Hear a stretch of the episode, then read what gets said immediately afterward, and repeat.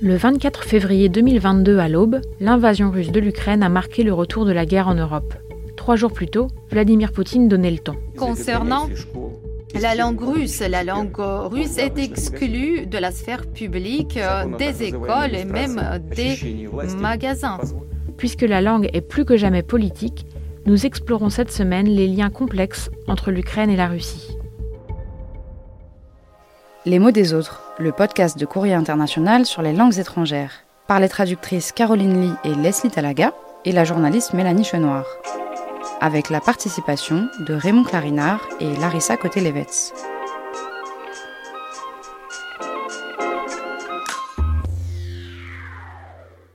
Pendant l'année écoulée, un mot s'est imposé au sujet de l'Ukraine et des Ukrainiens. Ce qui nous marque, c'est la véritable résilience de cette population. Cette résilience ici qu'on voit. L'extraordinaire euh, résilience et résistance euh, des, des Ukrainiens. The uh, resilience of Ukraine is really important. Je suis consciente que c'est un mot très galvaudé, mais c'est très difficile de trouver un autre qualificatif. Alors, cette résilience dont on a tant parlé, on en trouve des traces concrètes dans le vocabulaire qui s'est développé depuis le début de la guerre. On vous en parle dans ce quatrième épisode. Très vite, sur les réseaux sociaux, les Ukrainiens semblent avoir pris au pied de la lettre l'adage Mieux vaut en rire qu'en pleurer. On trouve une avalanche de mèmes et de bons mots sur le conflit et ses rebondissements. Avec par exemple un verbe bien senti, inventé par les Ukrainiens pour moquer l'attitude du président français. Emmanuel Macron s'est posé en acteur clé du conflit, se félicitant dans les premières semaines d'être le seul chef d'État à pouvoir dialoguer avec Poutine. Il a aussi affirmé de manière répétée son soutien à l'égard du peuple ukrainien, mais il semblerait que les Ukrainiens, justement, y aient surtout vu de belles paroles creuses. En ukrainien, Macronité, soit macroné, signifie exprimer son inquiétude sans pour autant agir sur le cours des événements. Alors, tu ne veux rien faire? On imagine qu'il a dû apprécier. Mais sans surprise, ceux qui en prennent pour leur grade, ce sont avant tout les Russes. Le ministre de la Défense de Vladimir Poutine, Sergei Shoigu, a lui aussi eu le droit à son verbe.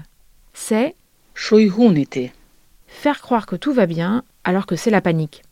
En ligne de mire, le discours de Moscou pour minimiser les réalités de la guerre et la perte de terrain des soldats russes dans certaines régions.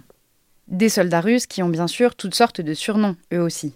Au départ, ils ont été appelés Mobiki, un terme calqué sur celui qui désigne les mercenaires russes, les Kontraktniki, soit soldats sous contrat. Mais ce terme a été détourné à son tour pour devenir parfois Tchmobiki, substantif péjoratif en ukrainien, la contraction de deux mots russes signifiant en gros mobilisé depuis peu. De la bleusaille, quoi. Et d'ailleurs, quand Vladimir Poutine a ordonné la mobilisation des réservistes en septembre 2022, le mot Mobilisatia, soit mobilisation a été détourné dans un jeu de mots pour devenir un terme construit à partir de Mohila, la tombe, une manière de dire que le président russe envoyait ses soldats à la mort, un sentiment que certains partagent. Dans les semaines qui ont suivi l'ordre de mobilisation, les hommes russes ont fui massivement vers les pays frontaliers de la Russie, comme la Géorgie, la Finlande ou encore le Kazakhstan. Dans la même veine, il existe aussi un surnom pour les combattants tchétchènes venus se battre en Ukraine pour le compte de la Russie. Ces soldats musulmans, connus pour leur brutalité et leurs actes de barbarie, notamment à l'égard de la communauté LGBT, sont surnommés TikTok Pedrozdile Kadyrova, soit les unités TikTok de Kadyrov. Une façon de moquer l'attitude des soldats envoyés en Ukraine par le dictateur tchétchène Ramzan Kadyrov. Certains publient sur les réseaux sociaux des vidéos dans lesquelles on peut les voir parader sur le territoire ukrainien. Et sur ce plan, leur dirigeant donne l'exemple. Le dirigeant tchétchène Ramzan Kadyrov va envoyer trois de ses fils adolescents combattre en Ukraine. Sauf que ses enfants, Ahmat, Eli et Adam, ont 16, 15 et 14 ans. Et pour parvenir à rire de leur quotidien, parfois très dur, les Ukrainiens ont aussi un mot pour désigner les explosions qui retentissent lors des bombardements. Là encore, c'est un pied de nez adressé à la Russie. Le Kremlin utilise souvent le terme pour tenter d'édulcorer la réalité des détonations entendues sur le front. Ce mot, qu'on pourrait rapprocher des onomatopées plop ou clap, est plus approprié pour parler de bruit d'applaudissements que de vraies explosions. C'est aussi un mot aux sonorités très proches de le mot russe qui désigne le coton. Alors, pour moquer les euphémismes de Moscou, les Ukrainiens parlent à leur tour de fleurs de coton. Ce mot, c'est Bavovna, une image très douce pour tenter de tourner en dérision une réalité qui l'est beaucoup moins.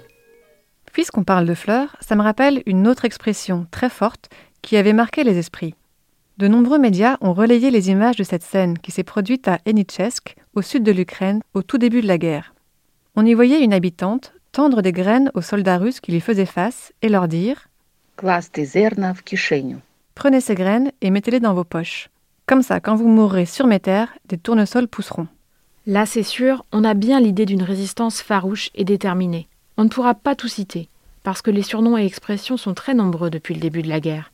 Mais on pourrait terminer sur celle-ci, justement très emblématique de l'esprit de résistance des Ukrainiens. Soit l'armée des tracteurs ukrainiens. Un hommage aux agriculteurs qui, au début de la guerre, utilisaient leurs tracteurs pour collecter les équipements abandonnés par l'armée russe afin de les donner aux forces ukrainiennes. Alors des tournesols aux tracteurs en passant par les fleurs de coton, on a pu voir que ce vocabulaire de la résistance était très imagé.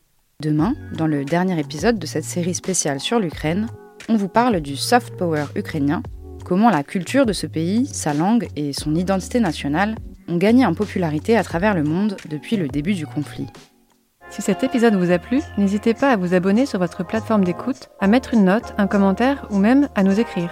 Retrouvez sur le site de Courrier International tous nos articles, cartes, vidéos et récaps sur ces 12 mois de guerre en Ukraine. Hi, I'm Daniel, founder of Pretty Litter. Did you know cats tend to hide symptoms of sickness and pain? I learned this the hard way after losing my cat, Gingy. So I created Pretty Litter, a health monitoring litter that helps detect early signs of illness by changing colors, saving you money and potentially your cat's life. Pretty Litter is veterinarian developed, and it's the easiest way to keep tabs on your fur baby's health right at home. Go to prettylitter.com and use code ACAST for 20% off your first order and a free cat toy. Terms and conditions apply. See site for details.